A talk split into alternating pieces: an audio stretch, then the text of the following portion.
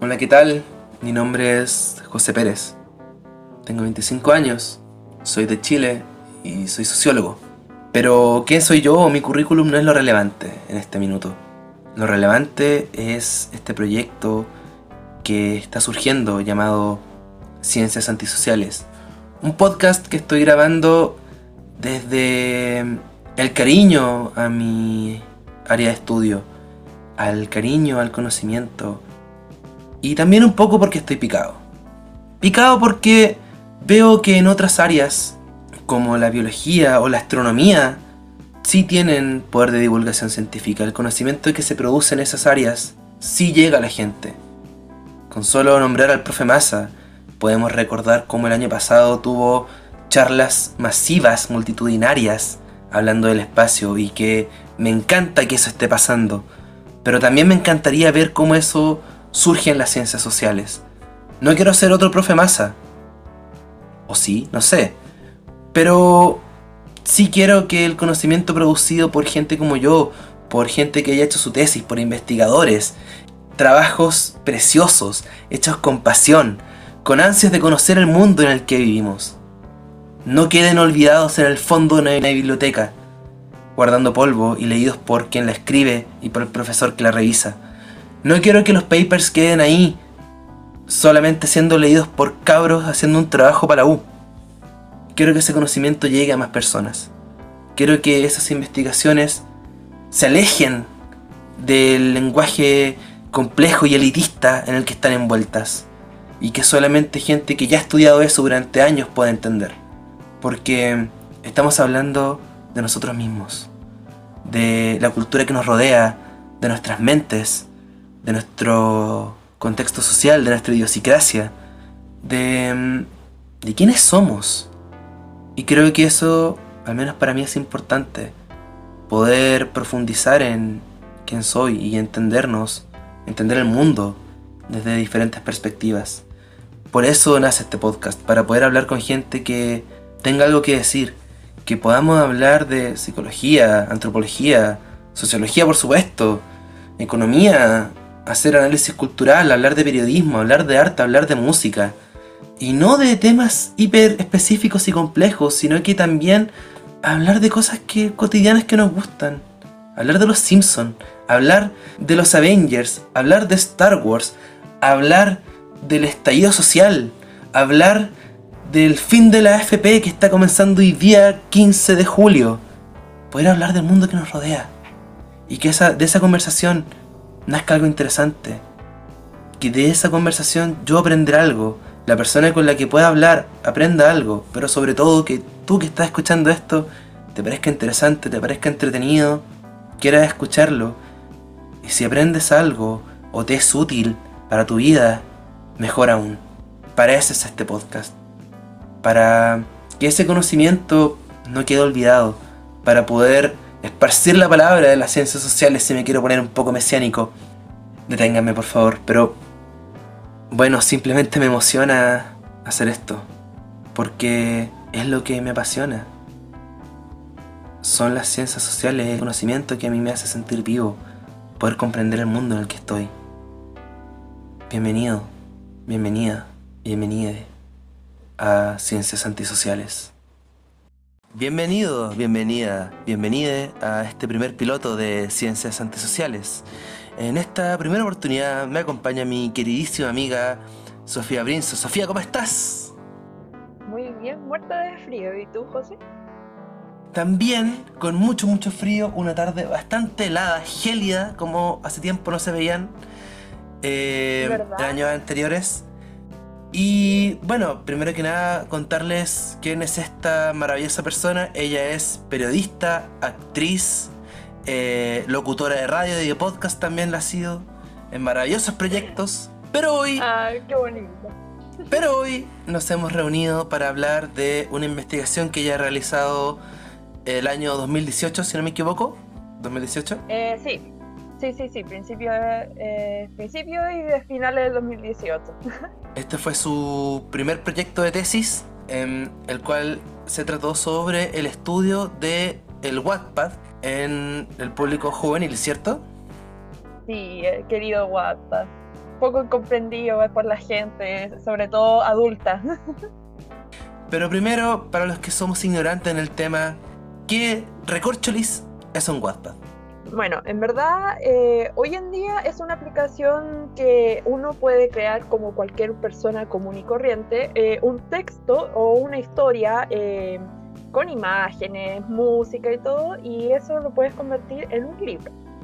La cuestión es que esto, esto es, bastante antiguo, o sea, nosotros estamos hablando de que esta aplicación se creó en el 2006. ¿Y es una aplicación como para celular o es para computador? ¿Es un software? ¿Es un formato? ¿Qué es? Mira, al principio empezó como un software, como más que era como una página común y corriente que tú podías meterte, creas tu usuario y ya podías crear una historia. Hoy en día eh, más allá de, lo, de, la fecha de, donde hice la tesis, hoy en día es una aplicación que se puede ocupar por distintos medios, desde tablet, desde Kindle, desde eh, celular, computador, televisión, todo lo que tú, que tú puedas conectarte a Internet. Y hoy en día hasta es pagado, o sea, ya estamos hablando de un nivel de que eh, se ha hecho tan famoso y está ya eh, traducido y por lo menos en unos 30 idiomas, porque esto ya una, es algo a nivel mundial. Entonces, como que se ha formado, por así decirlo, un nicho en el mundo de la literatura. Así que lo puedo relacionar principalmente porque, por lo que me cuentas, entiendo entonces, no, no habría solamente eh, un texto escrito, sino que también utilizaría elementos audiovisuales. Exacto, con el tiempo ha ido creciendo. Al principio solamente era un texto y que tú podías escribirlo, arreglarlo y editarlo y poner tu portada de, historia. Y después con el tiempo se ha ido agregando mucho más como herramientas que se han hecho mucho más famosos. Hay personas que ahora hacen trailers dentro de sus propios libros y con eso han conseguido hasta un éxito mundial. En el fondo se, por así decirlo, democratiza esta, esta escritura, se, se democratiza, por así decirlo, este negocio del escritor, que ya no necesariamente parte ligado a una persona famosa o a una editorial física, sino que cualquiera en el fondo con el talento quizás podría llegar a escribir un libro, ¿no? Y ser reconocido. Exacto. Exacto. Eh, el Wattpad en su momento fue reconocido por escribir fanfictions. Fanfiction, a lo que me refiero, es cuando uno escribe historias a base de famosos, es decir, no sé, eh, voy a escribir una historia de One Direction y eso es un fanfiction. Y le iba muy bien a... en el fondo son, para ver si lo entiendo, son relatos escritos por estos fanáticos eh, que utilizan como personajes ya existentes. Exacto. Como que al principio lo ocupaban para eso, de que era eh, el público objetivo, empezaba desde los 13 años hasta los 20 años, no daba más para allá, y era eh, eh, femenino. Hoy en día ya, ya se puede decir de que es para todos lados, como que ya ni siquiera como que lo tienen de como segmentado en una edad. Ahora, eh, por ejemplo, hay personas de hasta 40 años que están escribiendo sus propios libros ahí porque ven que tienen la oportunidad de que las editoriales los puedan tomar en cuenta. ¿Son como el nuevo Crepúsculo? Sí, digamos que Crepúsculo empezó a punta de eso. Es que no, no, lo digo en forma de burla, sino que justamente eh, es una producción literaria que apunta a un sector femenino adolescente en el fondo, pero que si antes yo recuerdo que a inicios de los 2010, finales de los 2000, hubo como un surgimiento de la literatura juvenil gracias a Harry Potter, pero que se fue como hacia el lado de los vampiros, los hombres lobos, romantizados. Sí, desde el 2007, por ahí empezó toda esa moda de los mundos, como que las editoriales se dieron cuenta de que los adolescentes no estaban leyendo. Hubo una época que eh, los libros no, no, estaban llegando como en un pic de ventas y dijeron ya, ¿qué, qué podemos hacer? ¿Qué, cuál es el, el cómo, cómo, podemos darle vuelta a esta cuestión? y se dieron cuenta de que eh, el fanfiction era lo que estaba generando que la gente, los adolescentes empezaran a volver a leer. Entonces, eh, como que lo pensaron bien y ahí dijeron como, ya, pero ¿dónde están creando? Y antes, al principio, existía una página que se llamaba Fanfiction, antes de, de Wattpad. Es decir, este, este estoy hablando 2004, 2005. Y, por ejemplo, como dato curioso, 50 sombras de Grey salió de esa página. ¿Cómo? Repíteme eso. el libro 50 sombras de Grey es un fanfiction de Crepúsculo. ¿Qué? sí. sí, eh, lo que pasa es que la autora, eh, eh L.A. Grimes, si no me equivoco del apellido, ella empezó a escribir historias de fanfiction de Edward Cullen con Bella Swan, los protagonistas de, de Crepúsculo, y de una manera mucho más erótica. Entonces le empezó a ir tan bien, pero tan bien que creó una historia y a base de esa historia Después la editorial le pidió que le cambiaran los nombres y todo, porque obviamente, o si no, no iban a generar lucas. Y ahí fue cuando se creó ahí 50 sombras de Grey. Tengo la duda, ¿qué edad tenía esta la autora? Poco ella estaba en los veintitantos años. Hoy en día tiene casi 40. Así que e, era, e, ella empezó como meramente como fan. Y ahora es una de las, de las autoras más destacadas dentro del, del ámbito como romántico erótico dentro de los libros y que muchos adolescentes y también eh, adultas jóvenes han leído ese libro y le ha ido súper bien. O sea, que fuerte, más allá de que a mí me gusta no en 50 eh, sombras de Grey o lo que nos podemos burlar en el fondo de esta producción, no deja de ser interesante cómo finalmente la creatividad en el fondo que pareciera haber estado controlada o que le perteneciese cierto, a ciertas marcas como Warner, como Disney, se comienza a democratizar nuevamente, comienza a tomar la batuta las mismas personas que consumían esto, que consumían este, este cine, que consumían estos personajes y que se apropian de ellos y le crean su propia historia. Exacto. Y, eso es muy común. O sea, eh, te lo digo yo como una persona de que cuando quise hacer esta tesis fue a base de mi propia experiencia, de que yo cuando era más joven, yo escribía fanfiction sobre bandas y todo, y tenía bastante éxito. Y claro, entonces cuando uno empieza a ver de que va con uno va creciendo en el tiempo y eso se va transformando casi en un rubro, mucha gente se quedó con esa idea. Y, le ha ido muy bien, es que eso a mí también es lo que más me sorprende. Acá en Chile también hay gente, eh, escritoras, sobre todo escritoras, de que han sacado libros y eh, gracias a Wattpad. Y me sentiría irresponsable si no te pregunto esto. ¿De qué escribiste tú? Romance. Una quinceañera con por una eso, idea de por un eso, desentrañémonos en esa Sofía del 2010, por favor. Lo que pasa es que em, nosotros cuando somos jóvenes, la, parte del femenino, eh, en esa época estaba estigmatizado de que uno tenía que buscar como su pareja, su relación, su, su persona ideal y todo. Y claro, yo en ese minuto yo estaba eh, como ensimismada con una banda que se llamaba McFly. Y creo un Sí, viene, viene de eso. Estaba enamorada de eh, Michael J. Fox, la verdad. No, no. no, del bajista de la banda. Ya. Y mm, creé un libro de 300 hojas. ¿Está ahí? ¿En serio? No, en serio. en serio. Eso, y bueno, hoy en día yo lo, yo lo tengo guardado, pero yo creo que si en, en mi momento yo lo hubiera, no sé, publicado en Wattpad, eh, que meramente fue por vergüenza que no lo publiqué, eh, yo creo que hubiera sido otra historia que estaría contando.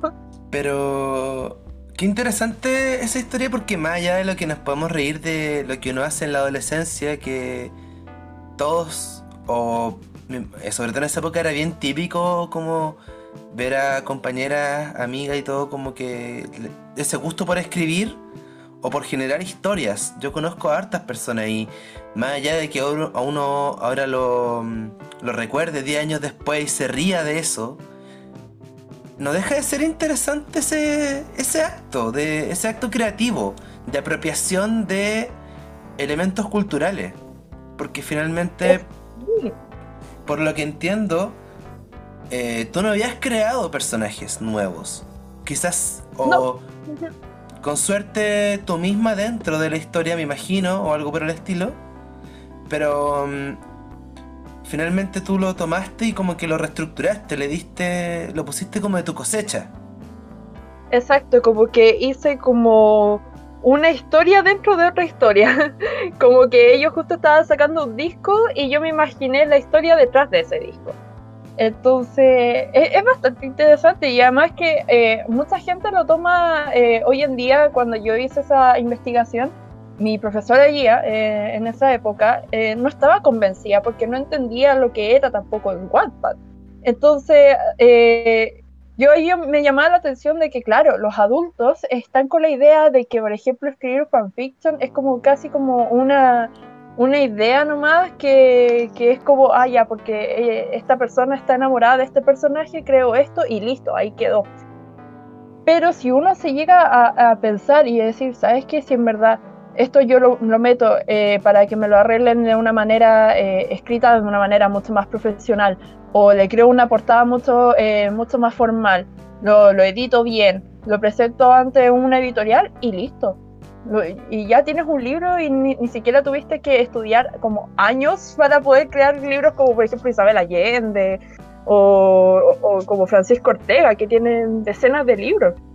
Claro, porque a mí lo que me llama la atención de esto es, primero que nada, este como nuevo nicho de consumo como sobre literatura, sobre libros, que ya no estamos hablando de JK Rowling, ya no estamos hablando como de mm, Isabel Allende, justamente como de estos grandes autores, ¿cierto? Exacto. De Tolkien, de mm, George R. R. Martin, sino que de gente que es común, eh, son chicas jóvenes en este caso, pero que justamente, de nuevo, eh, toman incluso personajes que no son de ellas, pero generan una historia y que es atractiva. O sea, ¿para quién más va a ser atractiva esa historia si no hay que para otras personas de su edad? En principio. Sí, pues. Por ejemplo, un claro ejemplo dentro de, lo que ha sido el WhatsApp, de que yo lo ocupé mucho en esa investigación, es el libro After. After, eh, sí, el libro, yo creo que te debe sonar porque fue bastante famoso en su momento. ¿no? no, no te suena algo, pero no, la verdad no lo conozco. pensé que iba a seguir hablando. bueno, la cuestión es que este libro em, tiene hoy en día, si, no, si es que no ha sacado más, eh, como siete tomos de libro, eh, casi como una saga de Harry Potter. No, imagínate, o sea, de qué estamos hablando y no son un libro de que tiene 200 hojas y que sea uno pequeño, estamos hablando de casi como mil páginas. Entonces, más que Harry Potter, porque Harry Potter son como cuántos libros, ¿son siete?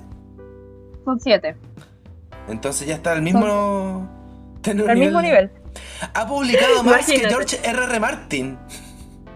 para que caches, a ese nivel. Y el primer libro eh, fue publicado en la aplicación de Wattpad, si no me equivoco, en el año 2011 y era un fanfiction de eh, Harry Styles, uno de los miembros de One Direction, con ella. Era una mera historia, no, no tenía mucha más lógica que una historia de amor media erótica, adolescente, típicos problemas adolescente. Em, como que no, no tiene una, una, una idea mucho más centrada.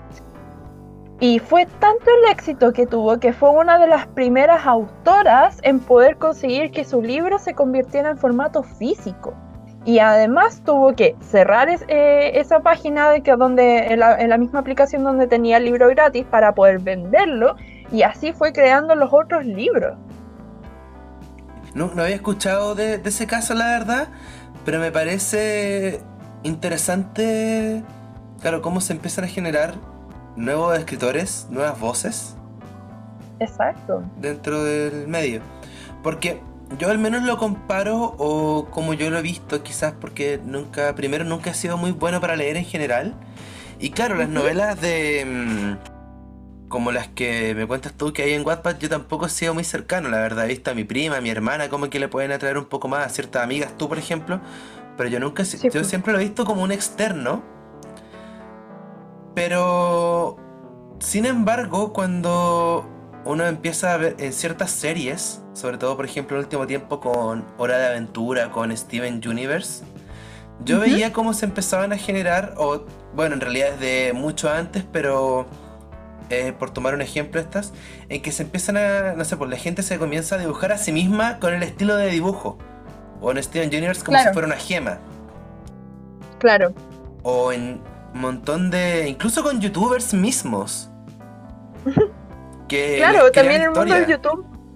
Sí, si uno, yo creo que tú te metes a, no sé, pues a la aplicación de WhatsApp, ponen en, buscar el nombre de algún youtuber, por ejemplo, el Rubius, hay una cantidad de historias de el Rubius y tú, el Rubius y Rayita, donde tú tienes que poner tu nombre. ¿Qué? Pero estaba pensando lo mismo.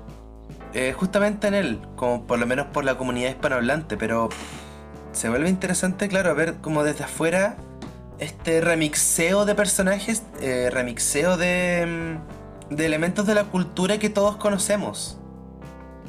Exacto, es que además es la nueva cultura, porque mucha gente no está de acuerdo de que eh, adolescentes saquen libros así nomás porque les va bien en una, en una aplicación, porque claramente son personas, por ejemplo, una de las más jóvenes, ya en este minuto no me, no me acuerdo el nombre, pero una de las más jóvenes tenía 14 años cuando sacó un libro. Entonces, imagínate, estamos hablando de una niña adolescente de que tal vez no tenga, no sé, pues una excelente gramática, pero de su historia y, y, y, el fondo de su historia era tan bueno de que la editorial lo compró y sobre todo la editorial Planeta, que son los, que traen los libros hoy en día de como de adolescentes para adolescentes. Claro, porque finalmente uno a los 13 años, no sé, en mi caso yo siempre tenía una letra horrible y mi en el fondo mi gramática, mi ortografía empezó a mejorar en la universidad recién, pero yo a esa edad no escribía bien. Y uno todavía, todavía tenía errores básicos de niño a esa edad. Y también por la madurez de. Primero medio. y también por la madurez de hacerte cargo de lo que estás produciendo. O sea, yo creo que uno de los 14 no dimensiona lo que significa sacar un libro. Exacto, y que sea tan famoso. Yo me acuerdo de que el último Filsa que hubo, en 2018, si no me equivoco, porque el año pasado no hubo el Filsa hicieron una, un conversatorio de, de Wattpad. A, ese nivel, imagínate, estamos hablando de que reunieron a todas las escritoras chilenas y además trajeron gente extranjera que era de Perú y México para poder hablar sobre el tema y de lo tanto que ha impactado a nivel nacional e internacional el mundo del libro. Entonces, cuando escuché ese conversatorio después me empecé a dar vueltas, claro, habían libros de, autores que han estado toda su vida creando textos así de historias de todo, de todo estilo. Pero, por ejemplo, para el momento de firmas, estaban estas chiquillas con unas filas eternas, eternas. Entonces ahí muestran también el interés de, lo que estamos hablando. Eran una historia romántica y una, justo una de ellas había sacado un libro nuevo. Y fue tanto el impacto que tuvieron que llegar guardias para poder ayudar a, que la fila fuera mucho más expedita. Qué, qué fuerte. Y justamente encuentro interesante este choque que genera el libro físico con el Wattpad. Que en el fondo, insisto, yo no he visto uno, pero por lo que entiendo de la conversación es algo escrito con también imágenes y música. Como Exacto. Se le puede agregar como otros elementos, ¿cierto? Sí, hoy en día se le puede, yo, em, yo ya no consumo tanto la aplicación de, de, WhatsApp, porque claro, va por el objetivo de, la edad de, del adolescente. Pero, por ejemplo, hoy en día yo me puedo meter y las mismas historias tienen al principio un tráiler de su libro, que lo editan ellas, lo crean ellas, y, con eso también hacen como llamar la atención de qué trata su, su historia. Entonces, estamos hablando de un nivel profesional, no estamos hablando con gente inexperta. Pero ahí me nace la pregunta, este formato de Wattpad, ¿tú le ves capacidad, por ejemplo, de reemplazar al texto escrito clásico? En el sentido de que, mm, si bien antes eh, se limitaba al papel, ah, y todavía hay mucha gente eh, joven también que prefiere el libro físico, Pero sin embargo, por ejemplo, ahora con la pandemia, eh, muchos se han cambiado, porque no pueden comprar libros, al libro digital. Y si a ese libro digital tú le sumas elementos audiovisuales, creo que se vuelve un formato bien atractivo y bien interesante también de contar una historia. Exacto, sobre todo porque em, hoy en día, para serte sincera, dentro de, lo que fue mi investigación, claro, la gente todavía sigue prefiriendo el libro a papel que el libro digital, por sobre todo. O sea, me salió, hice una entrevista a más de 200 personas y me salió el 97% aprox de las personas que preferían el libro en formato papel, porque el digital lo ocupaban, por ejemplo, para estudiar y todo. Pero claro, o sea, eh, lo que pasa es que eh, no creo que esto lo, pueda como reemplazar, pero sí que esto es una nueva formalidad de crear autores que eso es lo que se ha peleado mucho eh, en el mundo de, como en el mundo de los libros porque mismos autores antiguos alegan de que haya jóvenes que sean inexpertos y que ya tengan libros porque claro igual pasa como en el tema de los youtubers de que solamente por ser youtubers y que tienen éxitos tienen libros y a veces ni siquiera lo escriben ellos. Claro, pero a mí me da, la sensación, insisto, no sé si me puedes confirmar este, de que igual hay una diferencia entre el libro que pueda sacar, no sé, Sofía Brinzo de 15 años, en el fondo como una niña que solamente quiere escribir un libro versus, no sé, los libros que escribió Hola soy Germán o El Rubius, que obviamente ah, tienen el peso de la personalidad, que eso es lo que vende. El libro es la, es la excusa. Sí, no, totalmente, sí.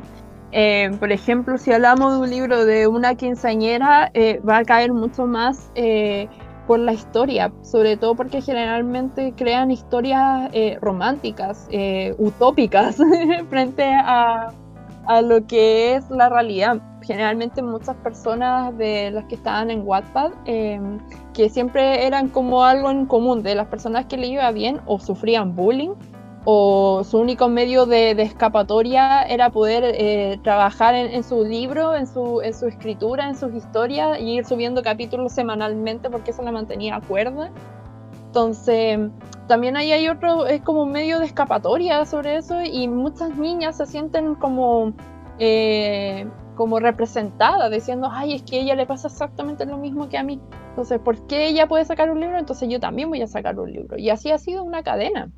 Pero también yo lo veo como, si lo, con esa idea de que de este lugar de escape, finalmente yo creo que todas las artes, eh, como la música, la pintura, la misma literatura en este caso, incluso los videojuegos, son un, pueden ser un medio de escape y de expresión. O sea, yo creo que todos en cualquier momento nos hemos sentido identificados con una canción, así como, oh, esta canción representa exactamente lo que estoy sintiendo.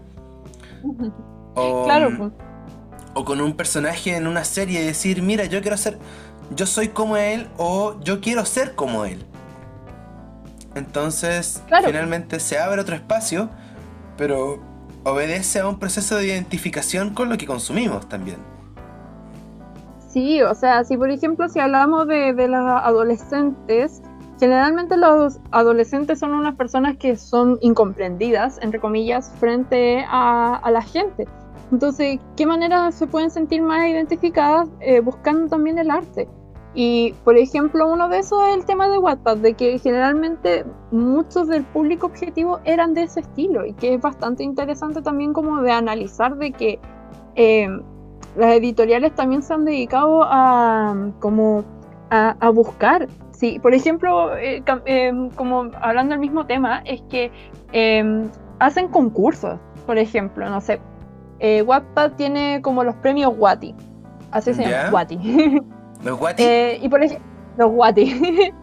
Y por ejemplo, tú tienes tanto éxito en tu libro que ellos mismos te consiguen la editorial de, por ejemplo, de tu país y te dicen, ya, perfecto, lo único que tienes que hacer es firmar, poner tu nombre de, la cuestión y nosotros te lo vamos a arreglar. Solamente tú tienes que, como un año de contrato para que puedas ir a firmar y cuestiones así. ¿Cachai? Pero a ese nivel ha llegado de, perdón, de, de, que sea tan, tan importante que es, muy heavy. Oye, y mm, quizás saltando otro tema, pero hay algo que me nació hace un ratito la pregunta.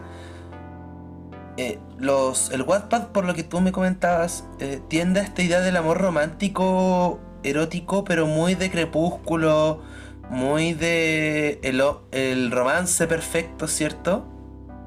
Sí. Pero mm, Sí. tú, por ejemplo, no sé si en el último tiempo has sabido de que quizás eh, el feminismo haya impregnado en algo a este Wattpad. En el fondo, ¿tú crees que las historias contadas en este medio cambian también, se transforman con este nuevo pensamiento que quizás se viene acercando más a las niñas de esta edad? Sí, no. Sí, ¿Ya? porque por ejemplo, si hablamos de la época de hace 10 años atrás, hay mucha diferencia en los textos. Generalmente eh, mostraban el chico malo que te trataba mal, pero era te trataba mal porque te amaba. Que era, era como el, el clásico de, de- de que uno podía ver en serie, en película, en libro y todo. El rebelde Y tóxico. Exacto, y que tuvieras una relación tóxica de que te amaba, pero a la vez no podía estar contigo, o que te engañaba, pero tú lo perdonabas. Eh, el, típico estereotipo que, eh, eh, como, que suena muy chistoso, pero en verdad a las niñas en esa época le gustaba mucho. Y hoy en día existe todavía, pero le han dado una vuelta temática de que, por ejemplo, ya no existe, o sea, existe el chico malo, pero el chico malo con sentimiento. ¿Cachai? Ahora, ahora, ahora más que mostrar a la mujer como empoderada, muestran como un chico más, más sentimental. Ya. Como que en el fondo hay una Estoy- conexión emocional por parte de este, de este como tropo de personaje. Exacto, es como el estilo, no sé, por ejemplo, es un muy mal ejemplo lo que voy a decir, pero por ejemplo, Tres metros sobre el cielo, esa película, eh, el- no me acuerdo cómo se llamaba la- el, el- el actor principal, pero es que no me gusta esa película, me cargaba como ejemplo, pero es un claro como eh, estereotipo del hombre, de que eh, él es muy malo, es un chico malo que muestran al principio, pero era malo porque... eh, su hermano parece que había muerto en un accidente y él tenía que estar haciendo eh, como carreras de autos por él, ¿cachai? Un- Una cuestión muy tonta, pero así, así, hoy en día es como hacen a, los hombres. Ya, ya no existe ese estereotipo de- del maldito que te ama pero a la vez no, porque ahora esos son como los antagonistas. Ahora, yo encuentro muy curioso que en ningún caso eso, se habla de la relación sana o de un, o de un compadre o una niña emocionalmente estable. No, para nada, o sea, Ellos que pololearon, generalmente- se pusieron de acuerdo, relación monógama entre ellos, en un momento se acabó el amor y siguieron cada uno por su vida sin rencores. No existe esa historia. No, dentro del estereotipo no, no, porque al fin y al cabo eh, lo que le gusta a la gente es el morbo. claro. Que te- Entonces, si tú tienes un libro que es de una relación sana, que todo es sano y tienen un final feliz, a la gente no le gusta. Por ejemplo, un caso curioso de lo que ha pasado con 365. No sé si habéis visto esa nueva película, no sé si americana, italiana, polaca, donde es como más sexo, película porno que, que película. Eh, no, pero a ver, 365 DNI. ¿Será? Exacto, eso. La acabo de encontrar en Google. Para los que no la conocemos, por favor, eh, ¿de qué se trata esta producción? Es una película. es una, película del todo estereotipo de, de, de, de Wattpad. Un mafioso de que estaba con su padre en un como arriba en el techo de una casa, el por qué nadie sabe, donde le disparan en una isla desierta, donde nadie sabe, y él también recibe ese disparo y antes de, de como caer muerto, entre comillas, ve la cara de una chica y que era preciosa, hermosa y todo. Y él quedó con la idea de que tenía que buscar a esa chica porque era la chica de sus sueños. La cuestión es que la encuentra y, y qué mejor manera que en vez de conversar, decirle, oye, sabes que yo te vi en mis sueños, podemos conversar, una cena, un, un- un vasito de bebida para poder como conocernos. No, ¡Una la piscola! secuestra, mínimo, la secuestra y le dice, tienes 365 días para enamorarte de mí. Si no lo haces, te vas. Pero la va a mantener secuestrada. Es como un weón que como- intenta forzar el síndrome de Estocolmo. Exacto, eh, la película es un síndrome de Estocolmo porque todo pasa en dos meses y en dos meses ya se, iba, se van a casar, van a tener como casi un hijo, parece, como a ese nivel de, de, de como que no es que, ¿cómo puede ser posible que no, no me voy a enamorar de ti? Y ya después al acto siguiente no estoy completamente enamorada de ti. Siendo que el loco la trata pésimo, el loco como... Em, el, tipo es un arrogante, le gusta como de que... Em, como, como ser como el hombre fuerte, macho, eh, empoderado frente a las mujeres y toda esa cuestión, ¿cachai? Y... El mismísimo. El mismísimo. Pero claro, todo después tiene un trasfondo de que él en verdad es una persona dulce, ¿cachai? Porque él tiene una historia por detrás terrible y, y, esa es la cuestión. Entonces, ¡ay! es terrible ese estereotipo y le ha ido tan bien esa película, a pesar de que mucha gente alega por lo mismo. Pero, son ese estilo de películas que parecen guapas. Pero, ¿hasta qué punto quizás ese, ese éxito que tiene la película no se deba justamente a la gente que se ríe de ella o la odia y la ve por morbo? Es que ahí está el punto, es el morbo el que mueve la película. Porque, mm, por lo que entiendo, o de lo que tú me cuentas, insisto, no pareciera ser que la película es como tomada en serio, sino que uno la ve sabiendo que es por morbo y sabiendo que eso está mal o no. Sí, o sea, hay un porcentaje alto de que uno lo ve y uno, por ejemplo, yo vi esa película, pero yo la vi para poder comentarla y decir como, oye, pero ¿qué está pasando acá? como que todo Exacto, si me voy a quejar tengo que quejarme con, con actos pues para decir, ya, yo vi la película y por eso me puedo quejar. ¿No sirve verte lo resumo? No, para nada, después lo vi. Pero en verdad es increíble que ese es el morbo, ese es el estereotipo que hay en WhatsApp. Eh, y eso es lo que vende. Por ejemplo, si uno busca, eh, por ejemplo, libros que han salido de Wattpad, todos son románticos. Creo que debe haber uno que era como de, superación del tema de la depresión, que es un libro bastante bueno, pero lo demás, todos son del estilo romántico. After muestran a un eh, el protagonista que se llama Henry, porque no podían ponerle Harry, por Harry, Harry Styles. Sí, Henry el estiloso porque tiene mucho estilo y tiene el mismo tatuaje que Harry. Em, el tipo es un maldito, es literalmente un maldito y no, no tiene un, como una razón justa de por qué trata mal a la, a, la chica o por qué, eh, por qué tiene que ser así, ¿cachai? Y la gente ama ese libro, pero así eh, eh, ha vendido cientos, miles, millones a nivel mundial, lo han traducido como en tres idiomas.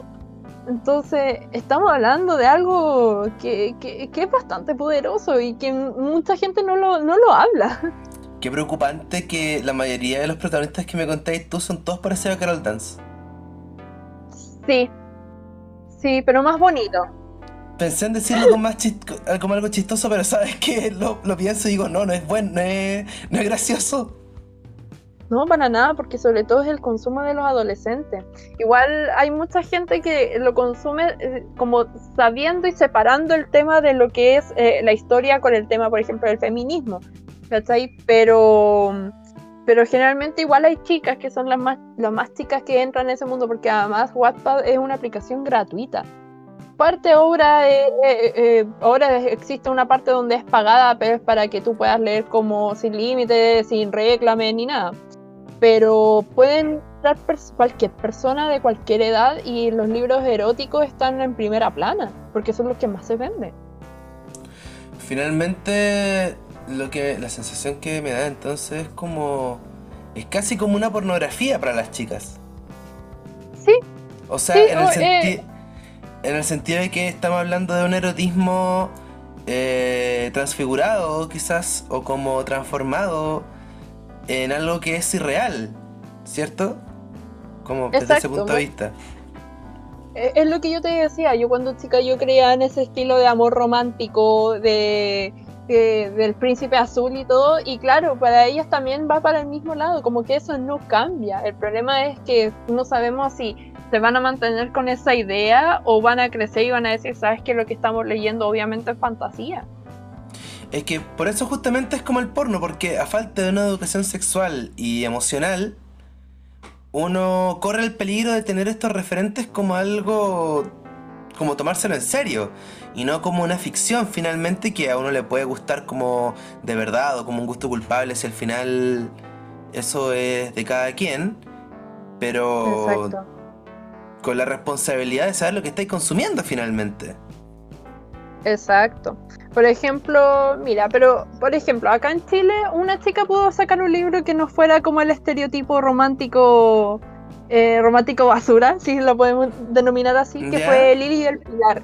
Lili del Pilar tenía 19 años cuando sacó su, libro que se llamaba... Sí, Lili del Pilar. Sacó su libro que se llamaba Mi, vida es un desastre. Y habla de una persona donde eh, sufre como los típicos problemas de adolescentes, pero son verídicos, son reales, con un toque de fantasía. Y, ese libro fue uno de los primeros en Chile en convertirse de Wattpad al papel. Y fue bastante éxito. O sea, Lili ahora tiene ya cuatro libros que ha sacado, que es como mi, vida universitaria es un desastre, mis vacaciones son un desastre y no me acuerdo cuál es el otro. ¿Y en qué año hizo esto la chiquilla? Eh, si no me equivoco, esto fue el 2013, 2014. Ah, ya. Entonces, por ejemplo, acá estoy leyendo de que eh, más de 100.000 fans eh, habían leído la saga por WhatsApp, 100.000 personas. Y eso es harto para, para hacer como un estereotipo de, adolescente. Y eso que solamente estamos hablando de que una persona queda subiendo capítulos semanales.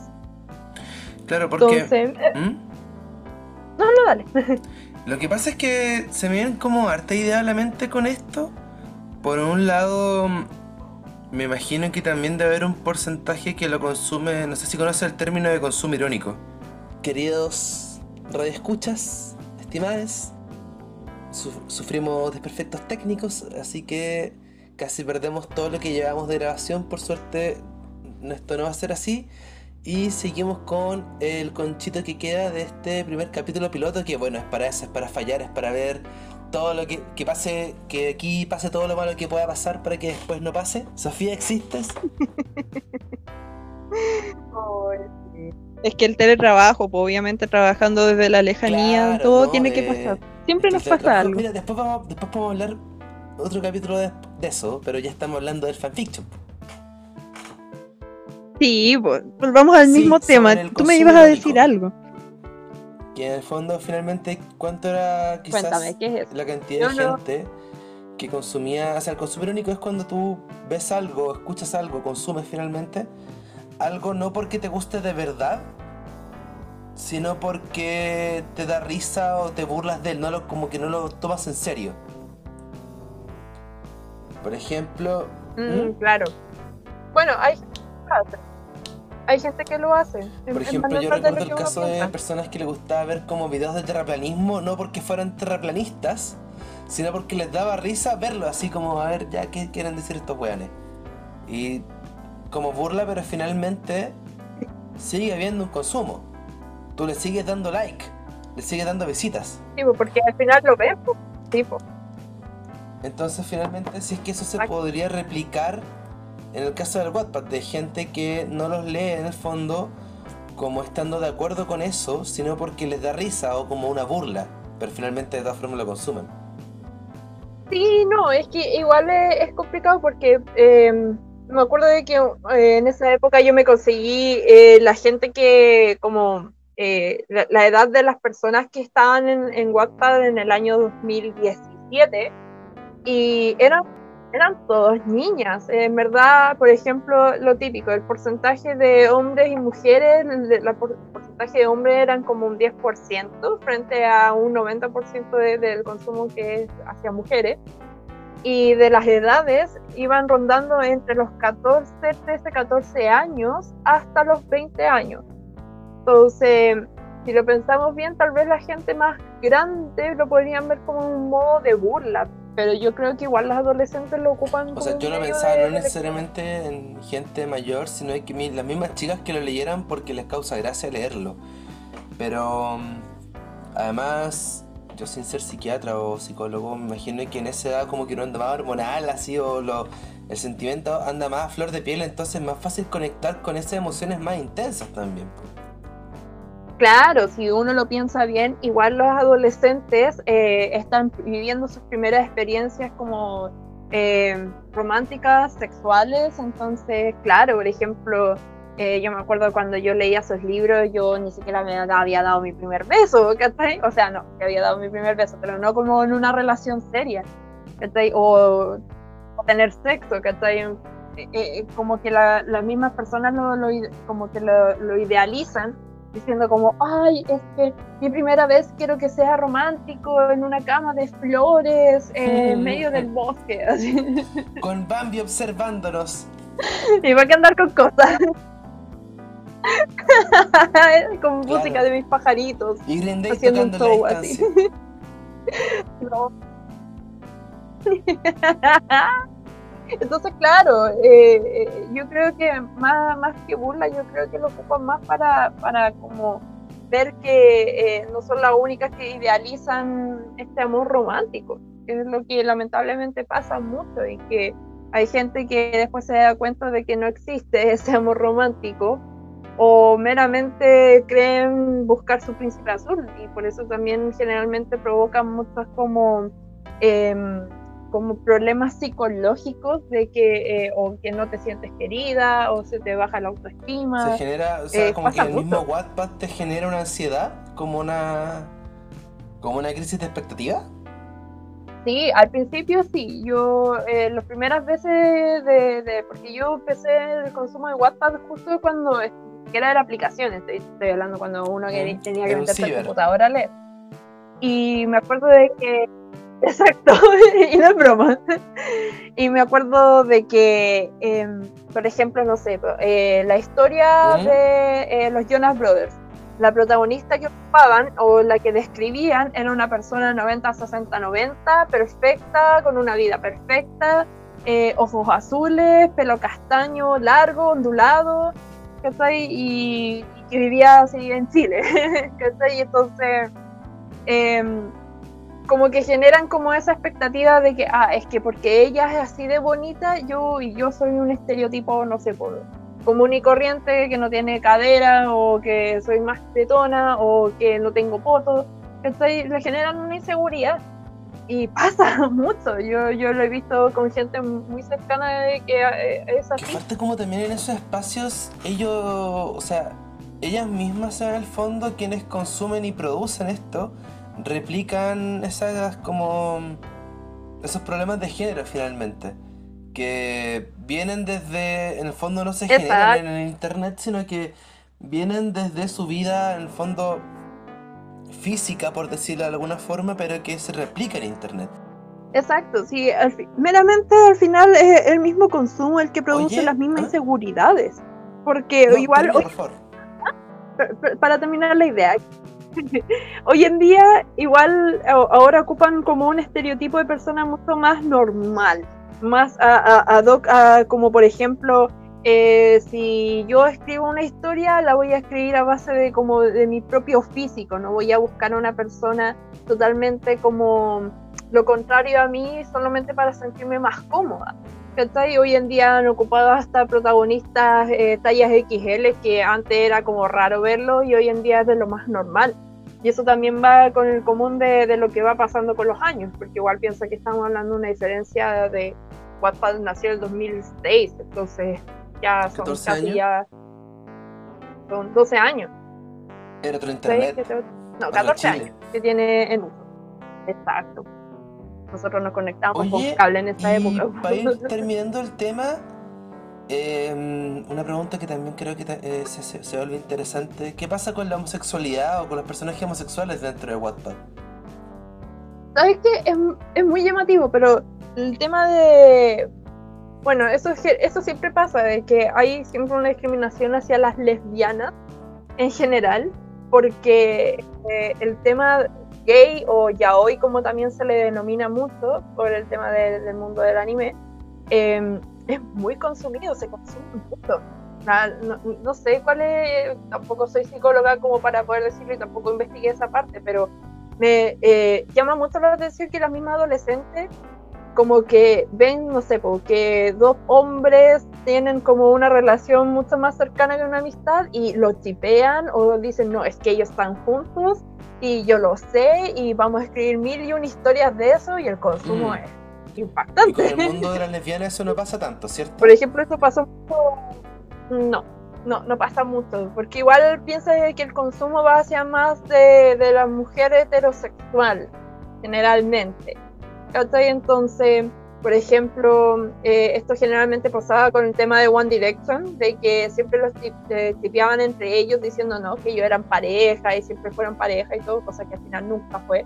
Y hoy en día, por ejemplo, pasa con el mundo del K-pop, ¿cachai? Mismas bandas coreanas eh, también como que idealizan de que ellos están en pareja y que son pareja y que no aman a nadie más y después cuando tienen novia como que casi se mueren.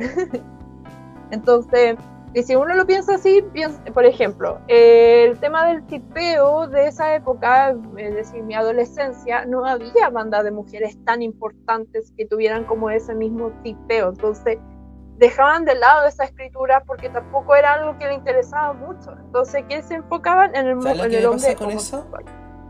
Que al final ocurre ¿Mm? como una proyección. O sea, en el fondo tú estás hablando de un otro.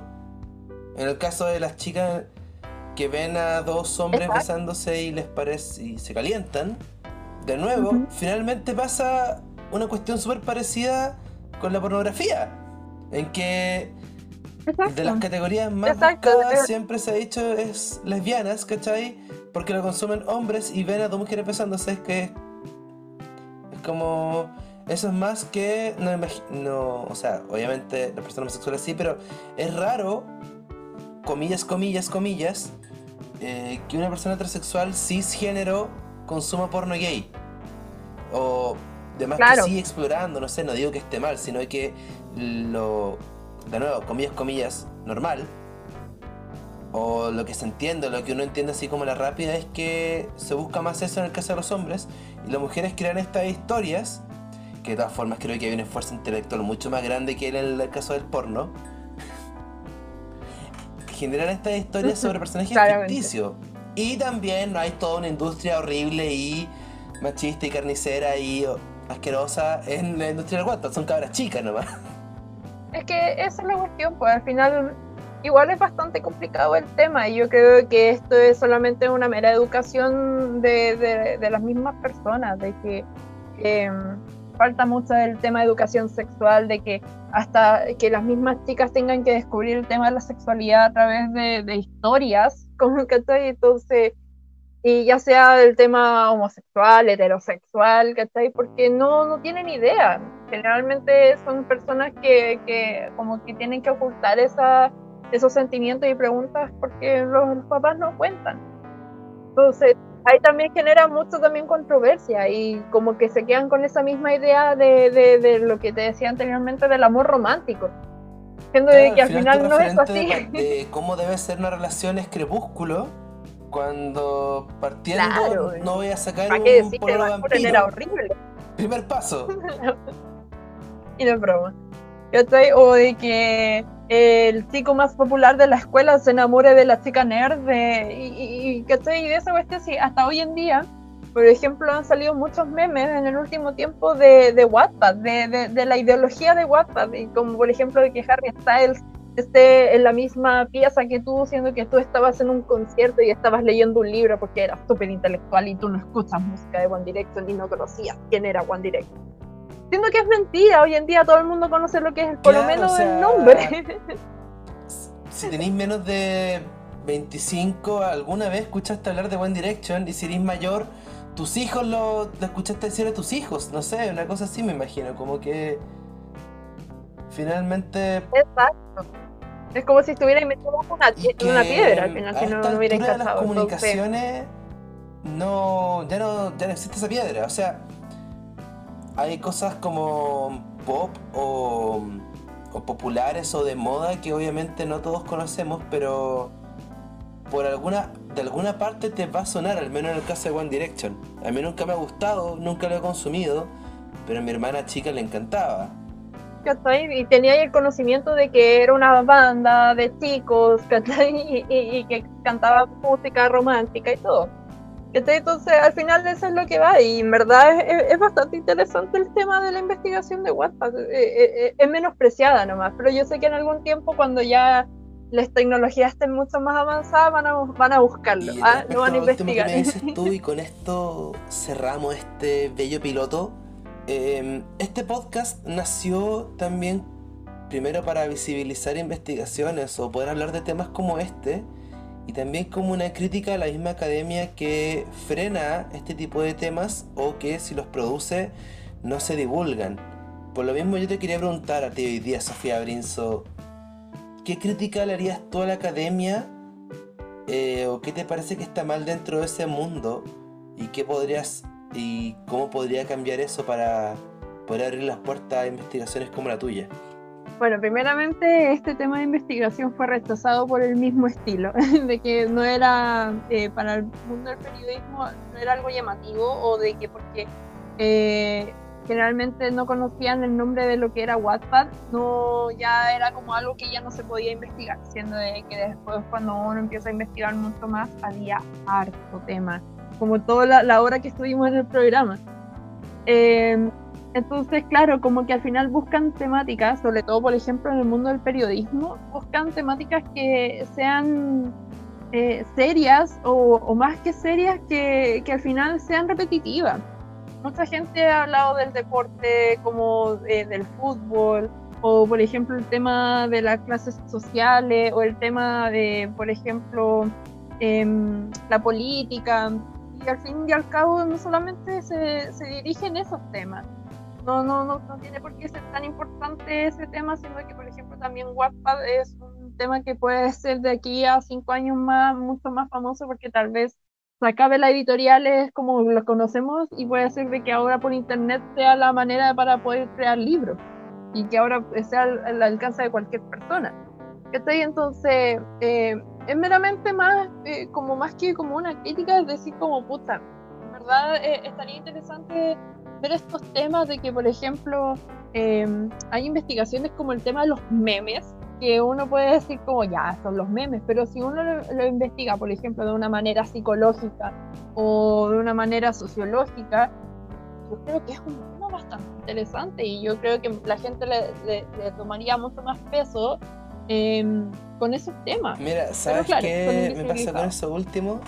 Que si quieres que nos metamos en ese tema y hablemos de memes, podemos eh, seguir hablando durante mucho tiempo porque al menos la investigación que estoy haciendo ya ahora. Pero mejor te propongo guardar ese tema para otra oportunidad y darle, porque este capítulo ya ha durado casi una hora, está bien redondito y creo que ha sido un bello piloto. Y estoy muy de acuerdo con lo que has dicho tú. Oh. Creo que la academia tiene que abrir un poco esos ojos a temas inesperados porque nuevamente del fanfiction, del estudio de los memes, comprendemos dónde estamos parados.